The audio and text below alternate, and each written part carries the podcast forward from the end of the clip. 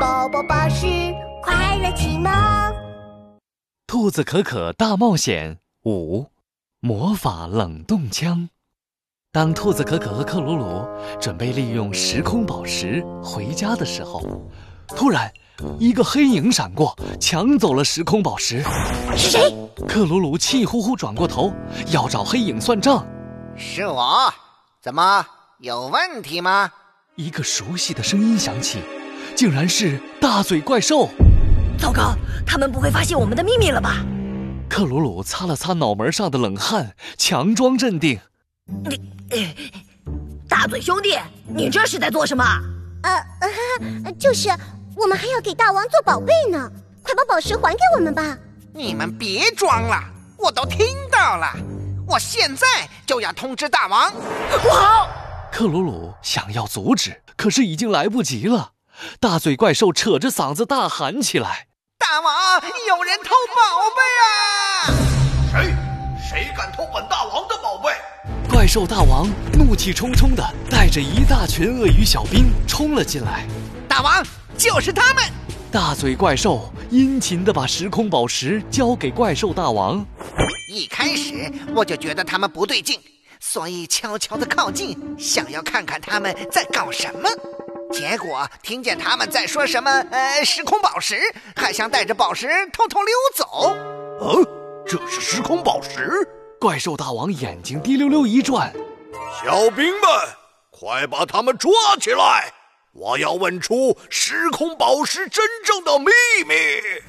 怪兽大王一挥手，唰，一大群鳄鱼小兵们。朝着克鲁鲁和兔子可可冲了过来，看着黑压压的鳄鱼小兵，克鲁鲁吓得狐狸尾巴都炸起来了。我，我可是最厉害的魔法师，看我用魔法道具！克鲁鲁赶紧往外掏魔法道具。你小丑鼻子，哎呀，又不是在马戏团。魔法水枪不行，威力太小了。魔法冰箱，哎呀，这些道具都没有用啊，怎么办呢？等等，克鲁鲁。你有办法用魔法水枪和魔法冰箱制作一把冷冻枪吗？冷冻枪？哎呀，我有办法了！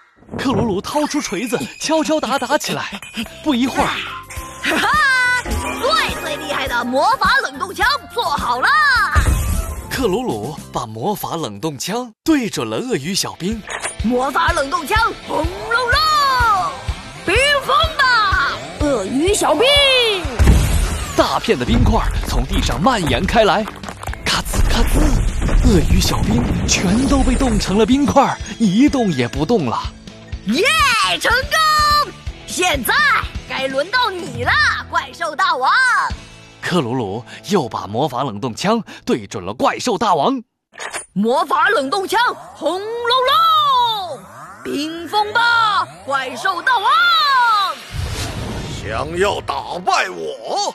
可没那么容易，我倒要看看是你的魔法厉害，还是我的锤子厉害！啊！怪兽大王从背后掏出一根巨大的锤子，用力一挥。啊啊！不好，魔法冷冻枪被打飞了！小可可，快跑！跑？你们跑不了了！